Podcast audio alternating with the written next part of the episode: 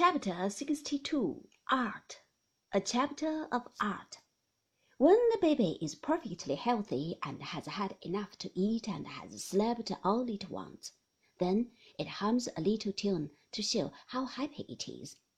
To grown ups this humming means nothing. It sounds like guzum, guzum, goo, but to the baby it is perfect music. It is his first contribution to art. As soon as he or she gets a little older and is able to sit up, the period of mud pie making begins. These mud pies do not interest the outside world.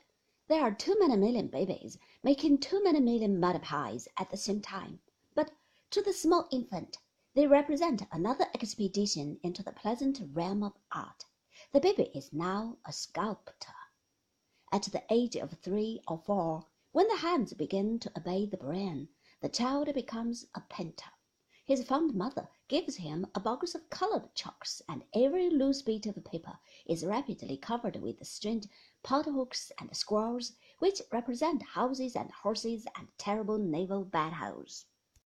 Soon, however, this happiness of just making things comes to an end. School begins, and the greater part of the day is filled up with work. The business of living, or rather the business of making a living, becomes the most important event in the life of every boy and girl. There is little time left for art between learning the tables of multiplication and the past participles of the irregular French verbs, and unless the desire for making certain things for the mere pleasure of creating them, without any hope of a practical return, be very strong the child grows into manhood and forgets that the first five years of his life were mainly devoted to art.